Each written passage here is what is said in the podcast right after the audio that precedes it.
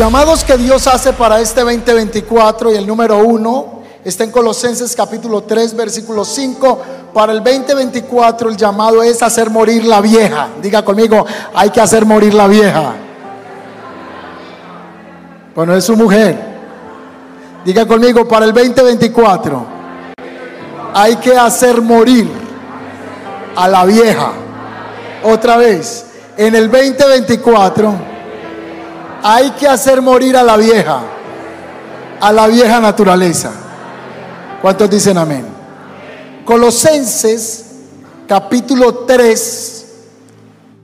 Yo no pasé estos textos en pantallas, pero lo voy diciendo. Colosenses capítulo 3, versículo 3 al 5. Colosenses capítulo 3 al 5. Dice la escritura algo así. Dice, en cuanto a la pasada manera de vivir, despojados. Hay que hacer despojar. Hay que hacer morir la vieja naturaleza en nosotros. Y el pasaje en Colosenses capítulo 3 nos dice que la vieja naturaleza tiene que ver con la inmoralidad sexual. Entonces dice, hagan morir pues lo terrenal fornicación, impureza, pasiones desordenadas, malos deseos, dice la escritura. También dice que hay que hacer morir la avaricia, que es idolatría. En la nueva traducción viviente dice, no tenga nada que ver con la inmoralidad sexual. Para el 2024 hay que hacer morir la vieja. Y en la nueva traducción viviente el pasaje comienza diciendo así, haced pues morir lo terrenal en vosotros, dice, con los deseos que batallan dentro de ustedes.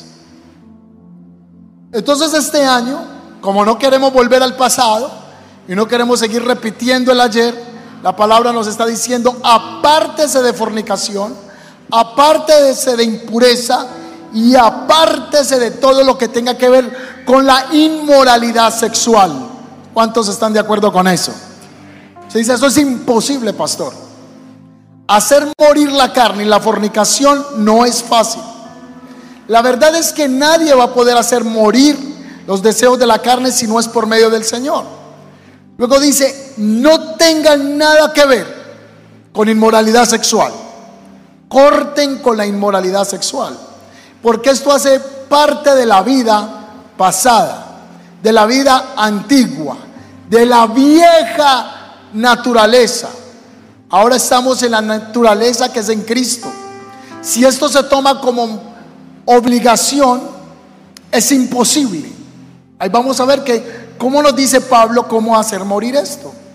Luego dice que también hay que hacer morir la avaricia. ¿Alguien me puede explicar qué significa avaricia? Avaro. Y la Biblia dice que el avaro es un idólatra porque adora las cosas de este mundo. Avaricia es el amor desmedido al dinero y a lo terrenal. La avaricia se ve desde cuando uno va a dar al Señor, porque tenemos tanto amor al dinero que no soltamos y la Biblia dice que eso es hacerle culto y adoración a las cosas de este mundo. Entonces nos dice, inmoralidad sexual y el que es avaro, porque se convierte en un idólatra. Idólatra no es solo la persona que va y se le arrodilla por allá a un santo en algún municipio de Antioquia o en cualquier parte del mundo. La idolatría es amor a las cosas de esta tierra. ¿Cómo no vamos a amar el tener una casa? ¿Cómo no vamos a querer tener un vehículo? Pero lo que el escritor está diciendo es que hay gente que se vuelve con un espíritu de tal punto que no sabe ni siquiera dar de lo que Dios le da. Hay mucha gente que le pide a Dios respuestas de bendiciones, pero es gente que ama simple y llanamente el dinero. Y eso la Biblia lo llama avaricia e idolatría. Llamados de Dios para este año. Otro que es muy fuerte para todos nosotros es hacer morir la furia, el enojo, el comportamiento malicioso. ¿Cuántos el año pasado tuvieron furia alguna vez en su vida? Uy, eh, felicito a los demás. Como tres valientes levantaron la mano. Furia, enojo, hace parte de la carne. Y también dice comportamiento malicioso. Eso hace parte de la vieja naturaleza. Pero también dice que hay que hacer morir la calumnia. ¿Qué significa calumnia? La persona que inventa chismes o comentarios de otro y no le consta. Eso se llama qué? Calumnia. Hoy la calumnia también se desarrolla muy fácil por las redes sociales. Las redes sociales es el muro de los cobardes, porque ahí tiran piedras y se esconde la persona. No he visto, yo he visto cómo cristianos se desatan a sostener chismes que no son reales y a calumniar, y aún si fueran reales, la Biblia nos dice que tenemos que apartarnos de esto. Calumnia, hay que apartarnos en el 2024. ¿Cuántos dicen amén? También la escritura dice que tenemos que apartarnos del lenguaje sucio. ¿Qué es el lenguaje sucio? Usted se aporrea un dedo y dice. Usted dice otra cosa. Lenguaje sucio. Son chistes groseros, vulgares, de doble sentido. Lenguaje sucio son vulgaridades. Hay cristianos que en la iglesia alaban al Señor, pero cuando están por fuera son boquisucios. De una boca inmunda. Y la Biblia dice, Santiago dice, no es posible que alguien adore al Señor y que de esa fuente salga agua limpia, pero que de esa misma fuente salga agua sucia. ¿Cómo está usted hablando cuando está en la empresa? Triple hijo, madre hijo de Dios, no. ¿Cómo está su lenguaje? Hay que hacer morir la inmoralidad sexual, la avaricia que es idolatría, amor al dinero, la furia, el enojo, el comportamiento malicioso, la calumnia y el lenguaje sucio. Hay gente que se toma un vaso de leche y se corta. También dice la escritura y no se mientan unos a otros. Para este 2024 hay que despojarnos de la vieja naturaleza, mentira. Luego Colosenses 3:10 nos dice cómo lo vamos a hacer. Vístasen con la nueva naturaleza y se renovarán. ¿Cómo se renueva uno? ¿Cómo cambia? A medida que aprenden a conocer a su creador y se parecen de esta manera más a Él. Entonces, el domingo hablábamos de la importancia de este año hacer un pilar, el congregarse. Porque el congregarse hace que nuestro espíritu crezca. La noche de adoración hay gente que escribe, y va a haber prédica. No va a haber solo adoración. Ay, yo quería prédica. Porque hay una dificultad con poder adorar. Entonces tenemos tiempo de adoraciones nos congregamos, vamos a grupo conexión, hacemos ejercicios espirituales para renovar nuestro ser espiritual y a medida que nuestro ser espiritual conoce a Cristo, hay transformación. Se despoja uno de la vieja. ¿Cuántos dicen amén a eso? Pero esa medida que conozco a quién? A Cristo. Entre más me lleno de Cristo, menos vieja naturaleza hay en mí. Mientras más me lleno de Cristo, menos comienza a quedar del mundo. Por eso había una mujer llamada Catherine Kuhlman que decía, Señor, toma más de mí. Ella no decía, dame más de ti. Ella decía, toma más de mí. Porque entre más tú tienes más autoridad en mi corazón, menos está reinando la Catherine Kuhlman. En este caso, entre más Cristo comienza a entrar en nuestro corazón, nuestro entendimiento se comienza a renovar. Si usted deja de congregarse tres meses, yo le digo qué le pasa. Si usted deja de adorar meses, yo le digo qué le pasa. Porque comenzamos a dejar que el mundo y la carne comience a gobernar en nosotros. El llamado para este año es a morir a la carne. Número dos, el llamado para este año, el segundo llamado es un llamado a levantar el fuego del don. Diga conmigo, hay un llamado a levantar el fuego del don a la una, a las dos y a las tres. Hay un llamado a levantar el fuego del don. El don se enciende o se apaga. El don se puede apagar en nuestras vidas, por eso Pablo le dice a Timoteo, te recuerdo que avives el fuego del don espiritual que Dios te dio. Y ese lo recibiste cuando yo impuse manos sobre ti. Por eso es importante la oración de unos por otros o la oración de autoridades espirituales sobre nosotros, porque hay imparticiones, aunque el Espíritu es el que reparte como Él quiere, hay una impartición cuando autoridades espirituales imponen manos sobre nosotros y desatan bendición. Aquí el principio está con Pablo. Él dice en segunda de Timoteo, el capítulo 2, versículo 1, versículo 6, mira, yo puse las manos en ti y tienes que mantener el fuego de ese don espiritual en tu vida avivado. Quiere decir que a uno se le puede apagar el fuego de servirle al Señor. ¿Está conmigo? Diga conmigo, ay, ay, ay. Y entonces uno le echa la culpa al pastor, uno le echa la culpa al líder, o uno le echa la culpa a la iglesia.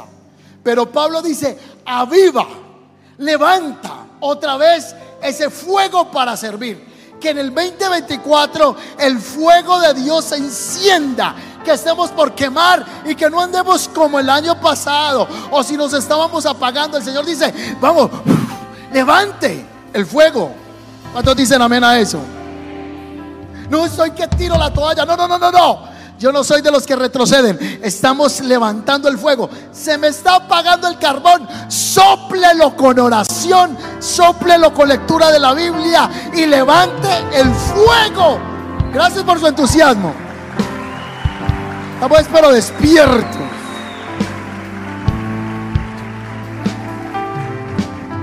Usted se imagina que lleguemos aquí a la iglesia y digamos, ay, yo no voy a seguir pastoreando, hermanos. Estoy desanimado. No me aguanto, Ana Villa. Ana me apagó el fuego. No, señores. Usted está siendo llamado por Dios. Aviva el fuego. Si siente que tiene el fuego como bajito como que se le está apagando, como que usted dice, ay, a mí ya como que no me llama la atención cantar en la alabanza, eso de servir en el ministerio, eso como de, de estar allá sirviendo, orando, liderando, eso como que ya de volver a ser discípulos, eso como que a mí ya no me llama la atención, eso de leer la Biblia, como que se me apagó el fuego, eso como de ir a, a orar un rato, así como con el fuego apagado, pues la palabra del Señor le está diciendo, hay un llamado para el 2024 aviva, aviva el fuego de Dios, aviva el fuego de Dios. ¿Cuántos dicen amén? 2024, vamos a estar encendidos en el fuego del Espíritu. No vamos a hacer fósforos, vamos a hacer antorchas encendidas por el fuego de Dios. Que termine el 2024 y usted diga, este año estuve en fuego. No que usted diga, no, años atrás yo le servía a Dios.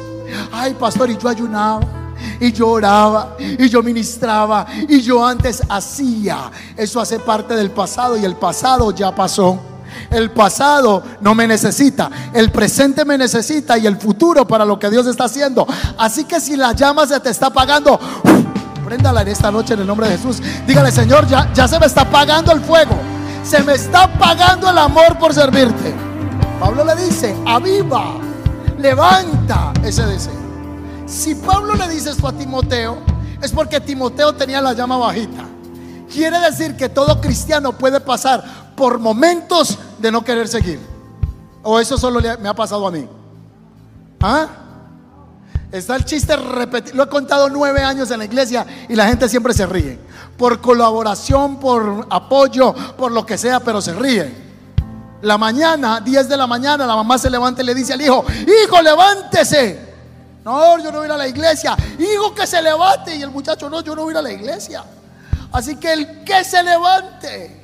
Así que el muchacho le dice a la mamá, pues debe por lo menos una razón por la que yo debo ir a la iglesia.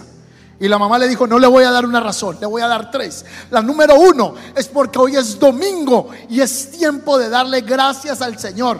Número dos, porque dependemos de su presencia y necesitamos darle gracias. Y número tres, porque usted es el pastor y lo están esperando. Levántese. Puede que el fuego se apague. Pero este año Dios le está recordando, avive el fuego en su corazón para servirle al Señor. No deje que se le apague. No deje que se le apague. ¿Cuántos dicen amén? Diga conmigo que este año no se me apague el fuego. Amén. No puede apagar el fuego. O el fuego es por 10 años. El fuego es por 15 años. No, el fuego es hasta que Cristo venga y debe estar encendido en nuestros corazones. ¿Cuántos dicen amén? Si usted le sirvió a Dios con pasión hace 10 años, bueno, el año pasado, este año va a ser el doble. Usted no puede ir bajando el acelerador. Usted tiene que ir metiéndole el acelerador. Porque la palabra dice que vamos de gloria en gloria, de triunfo en triunfo. El cristiano no debe de menguar. Por el contrario, debe seguir creciendo en el fuego y en la pasión por la obra del Señor. ¿Cuántos dicen amén a eso? Que no se te apague. ¿Qué don tienes? ¿Cuál es tu medida? ¿Cuál es tu capacidad espiritual que has dejado que se vaya menguando? Es que se apaga. Es que se puede apagar. En Estados Unidos la cifra es que más de dos mil pastores están renunciando mes a mes a las iglesias. Porque no se soportan las ovejas. Muchos de ellos la quieren ofrecer en sacrificio vivo y agradable al Señor. Están renunciando a la iglesia por estrés, por depresión, por frustración. Pero si usted está dependiendo de la roca inconmovible que es Jesucristo, aunque vengan desánimo, luchas, críticas, murmuraciones, tropiezos, angustias, aflicciones, con todo yo me alegraré y me gozaré en el que me llamó. ¿Cuántos dicen amén a eso? Que no se te apague. Filipenses 2.2, Pablo dice, alegraos, alegraos siempre, alegraos en el Señor. Y luego él dice, insisto, alegraos, Filipenses. ¿Y dónde estaba Pablo escribiendo esa carta? En la cárcel. Y dice, alegraos, alegrense siempre en el Señor. Y luego el texto dice, insisto, alegraos. ¿Cómo una persona puede estar alegre en la cárcel? Porque yo puedo estar alegre en cualquier circunstancia si estoy haciendo el propósito del Señor en mi vida. Va a haber el gozo de la presencia de Dios. A usted el gozo no se lo debe robar ni el líder, ni el discípulo, ni el pastor, ni la circunstancia. El gozo suyo va a permanecer en la medida que usted viva conectado en la oración y en la dependencia del Espíritu de Dios. ¿Cuántos dicen amén a eso? ¿Sí o no? ¿O no es así? Usted se imagina que yo me monté aquí, Carlos, el domingo y dije, hermano pues yo soy humano, puede pasar, pero no, esto de ser pastor es muy duro. Esto de estar acá y que ladrillo a ladrillo y la gente no da ni un bulto de cemento. Esto es duro. Y les digo que ladrillo y ya están diciendo que tengo una ladrillera. Que monte un negocio, un depósito prácticamente. Estoy muy duro de ser pastor, pero si yo vengo con una palabra cada domingo de parte del Señor, entonces alentamos a los débiles, levantamos al que está caído y vamos a continuar en esta carrera. No dejes que el don se te apague. Avívalo este año. Si tú enseñas, enseña. Si profetizas, profetiza. Si evangelizas, evangeliza. Si eres un ministro de alabanza, ejerce la alabanza. Si eres un discipulador, disipula. Si eres un consejero, aconseja. Aviva el fuego fuego del don de Dios en tu corazón. No dejes que se apague. Se va pegando, se va pegando. Si usted no utiliza lo que Dios le da, se pega. Hace poquito me estaba haciendo, hace como poquito, no, hace tres meses, hicimos un aseo en la iglesia del Oriente. Estábamos lavando todo el lugar, quedó horrible después de las eh, cimentaciones que se hicieron, mucho mugre, mucha tierra. Y yo hice un medio movimiento y me quedó como un dolorcito por acá. Y ese dolorcito, no creo que hasta hace menos de ocho días lo tenía. Tres meses. Así que eh, fui a predicar a Valledupar y cuando llegué allá estaba orando en la sala y cuando me paré no me podía parar. Y yo dije, ¿cómo voy a predicar? Es que ya son 40 años. Ya los años se van sintiendo. Y entonces me levanté y me dijeron, pastor, eso es por falta de hacer ejercicio. Entonces uno se va pegando. Ella comienza la asiática a estirarse. Y uno va a voltear el pie. Uy, me duele horrible. Porque se atrofia el músculo que no se ejercita. Si no ejercitamos el don de Dios, se pega. Así usted diga, yo soy predicador, se pega. Si usted enseñaba y no está enseñando, se pega. Si usted es un evangelista y no está evangelizando, se pega. Si usted no está cumpliendo el llamado, se pega. Por eso Pablo también le dice a Timoteo, yo te llamo a que ejercites el don que el Señor te dio. Avívalo. Haz la tarea de evangelista. Enfócate en lo que te llamaron a hacer. ¿Cuántos dicen amén? Ah, entonces que este año no se le pegue el don. Usted va a avivar el fuego del Señor para que el fuego permanezca, el don esté radiante, esté levantado. Hay una parábola que nos habla que un hombre le dio cinco talentos a uno, a otro le dio dos y a otro le dio uno. El de cinco fue y lo multiplicó por cinco. El de dos por dos. Y el de uno por uno. No, no, ni siquiera uno. Lo enterró. Y vino el Señor a pedirle cuentas el finquero de ese talento. Y él le dijo, no, yo tuve miedo y lo enterré. Yo tuve miedo y lo enterré. Es que me desanimé y lo enterré. Es que tuve temor y lo enterré. Es que pensé que no era tan bueno para hacerlo y lo enterré. Entonces el Señor le dice, siervo inútil. Si tú sabes que yo venía a pedirte cuentas, por lo menos hubieras traído ese talento para multiplicarlo los banqueros y yo hubiera tenido una recompensa, un rendimiento de ese talento. Pero eres un siervo inútil, porque ni siquiera hiciste que esto produjera. En otras palabras, dígale al que está a su lado, te van a pedir cuentas. dígale al que está a su lado sin miedo, dígale, te van a pedir cuentas.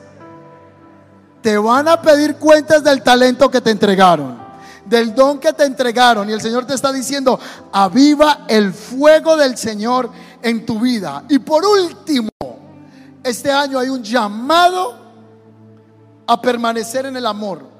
Lo que vamos a ver en los próximos años, si todavía estamos en este lugar, si Cristo no ha venido y todavía estamos con vida, ustedes van a ver, esto van a ser predicaciones que voy a dar durante el año, ustedes van a ver cómo el mundo en los próximos seis años va a ser una cosa totalmente diferente a lo que usted conoce hoy.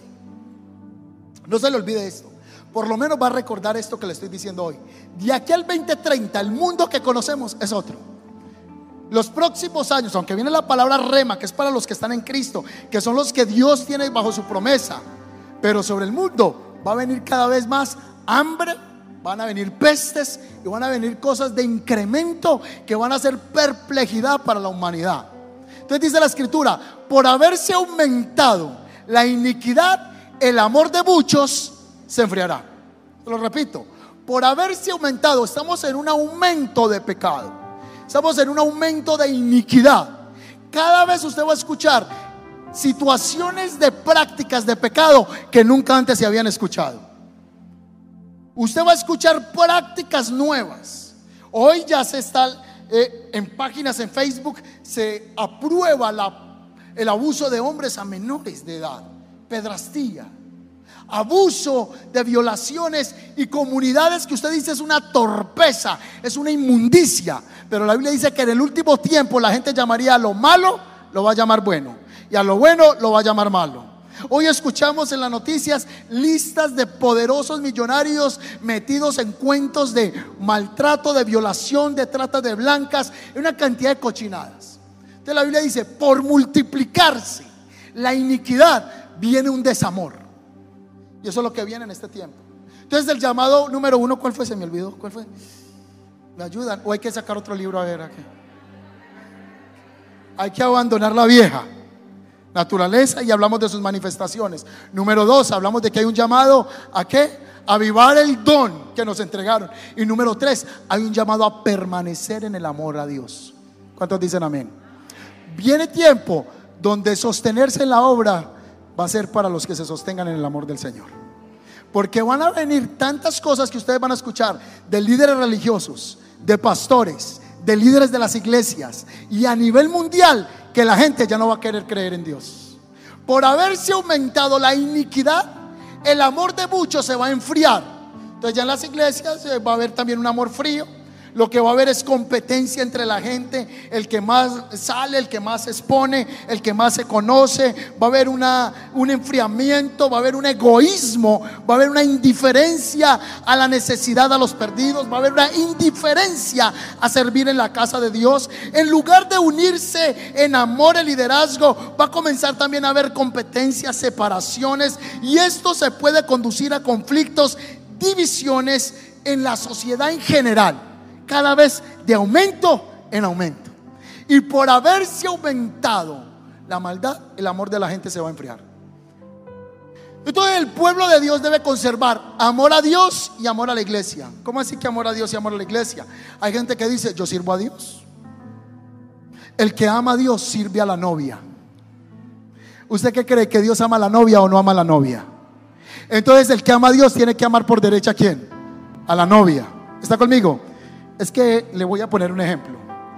Yo estoy con mi esposa y el que no ama y trata bien a mi esposa no me está tratando bien a mí. ¿Está conmigo? Porque el que ama a mí, me ama a mí, tiene que amar a mi esposa. El que ama a mi esposa me está amando a mí, porque somos uno solo. ¿Está conmigo? Entonces yo no puedo decir que yo amo a Dios y no amo la iglesia. ¿Quién es la iglesia? El cuerpo de Cristo. Entonces, si yo amo a Dios, ese amor se va a ver reflejado al cuerpo, porque lo que más ama a Dios es la novia. Y nosotros, según Efesios, estamos participando en la edificación del cuerpo de Cristo. ¿Y quién es el cuerpo de Cristo? La iglesia. ¿Y a quién se le está diciendo que a ella se le ha concedido que se vista de lino fino, resplandeciente para las bodas del Cordero? A la novia. ¿Quién es la novia? es usted y soy yo. Entonces cuando yo sirvo a Dios y sirvo a la iglesia, estoy sirviendo a la novia del Señor. ¿Y cree usted que el que le trata bien a su novia no le va a ir bien? Imagínese cuando usted se va a casar y le tratan bien la novia usted. Mi esposa cuando yo me casé con ella tenía 18 años y fueron y la metieron en chocolate, una hermana, en un poco de aromas. Eso parecía el matrimonio de la reina Esther. Yo parecía el rey Azuero. Esa hermana tenía una spa y la metía una cantidad de cosas. Cuando mi esposa llegó, yo, mmm, ¿qué es esa loción tan fuerte? La piel transpiraba a un chocolate. Y yo decía, bendigo la vida de esa hermana, Señor, bendícela, protégela, llévela de gloria en gloria, de bien en bien. Porque ella atavió mi novia. Si usted ama a Dios, usted ama lo que Dios ama. Y lo que Dios ama es la iglesia. Y cuando usted maltrata a la iglesia, está maltratando a la novia de Cristo. Delicado eso. Cuando usted manipula y quiere abusar de la novia, hoy muchas iglesias no tienen la novia de Cristo, sino la manoseada de Cristo.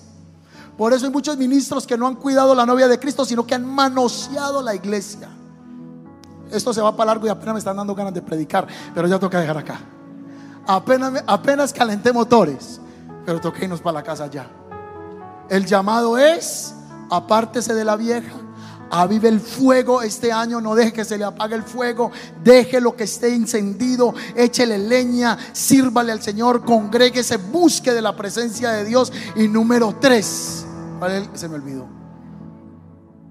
permanezca en el amor. Y amando a quién? A Dios, pero amando también a la novia. ¿Está claro el mensaje? Hoy dieron un libro, entre ocho días va a ser un viaje a Cancún para que esté atento a la respuesta. Va a tocar así a ver si es. Señor, yo te doy gracias en esta noche por tu palabra. Te damos gracias por este primer miércoles de adoración, de alabanza, que se levanta delante de tu presencia. Te damos gracias, Señor, por el inicio de este 2024 y no queremos que este año el amor se nos apague. Queremos que el don se nos mengúe. Por el contrario, que este año sea un redescubrimiento de dones, de talentos, de habilidades, de fluires en el Espíritu que tú has puesto en la iglesia, Señor. Te pedimos que el fuego se levante y si alguien está desanimado, desalentado, que ha caído su ánimo, levántalo, Padre Santo. Que el fuego, Señor, por el ministerio, por el llamado esté encendido, Padre Santo. Te pedimos, oh Dios de la gloria, que nos ayudes a morir a la vieja naturaleza que batalla, que nos acecha día y noche en nuestro cuerpo, en nuestra carne, que podamos hacer morir los deseos de la carne por el poder del Espíritu del Señor. Y oramos, Señor, que nos des tanto amor por ti, que a pesar de lo que viene en el mundo los próximos meses, años, que viene, Señor, sobre este sobre estas naciones de la tierra, van a ser estremecidas, van a ser conmovidas las naciones, las economías, Señor, mucha cosa va a comenzar a ser removida. Te pedimos que nuestro amor, Señor, nos enfríe a causa de tanta cosa vamos a comenzar a ver en los próximos años. Por el contrario, queremos aferrarnos mayormente a ti, Señor, y queremos amar la iglesia, queremos amar los que están llegando a este lugar, los que están comenzando en la fe, los que hacen parte de Grupo Conexión, aquellos que apenas están ahí creciendo. Ellos son tu novia, Señor, para ataviarla y presentarla como una novia delante de ti, Señor, guardada y limpiada. Ayúdanos, Señor, a no manosear, a no abusar, a no manipular con nuestro liderazgo, a no subyugar con nuestra manera de liderar en el nombre de Jesús, a no buscar egoísmo en nuestro corazón a la hora de servir, a no ser condicionales para servirte a ti, sino que sea una amor no fingido, que sea un amor genuino a las almas, no a las posiciones, un amor genuino por el que te necesita y no por nuestro desarrollo personal. Te pedimos, Señor, que haya ese amor y en ese amor te encontramos a ti y nos encontramos a nosotros mismos en el propósito eterno. Bendigo esta iglesia, Señor, esta noche y te doy gracias, gracias por tu palabra. Si este mensaje llegó a tu corazón, dale un aplauso al Señor.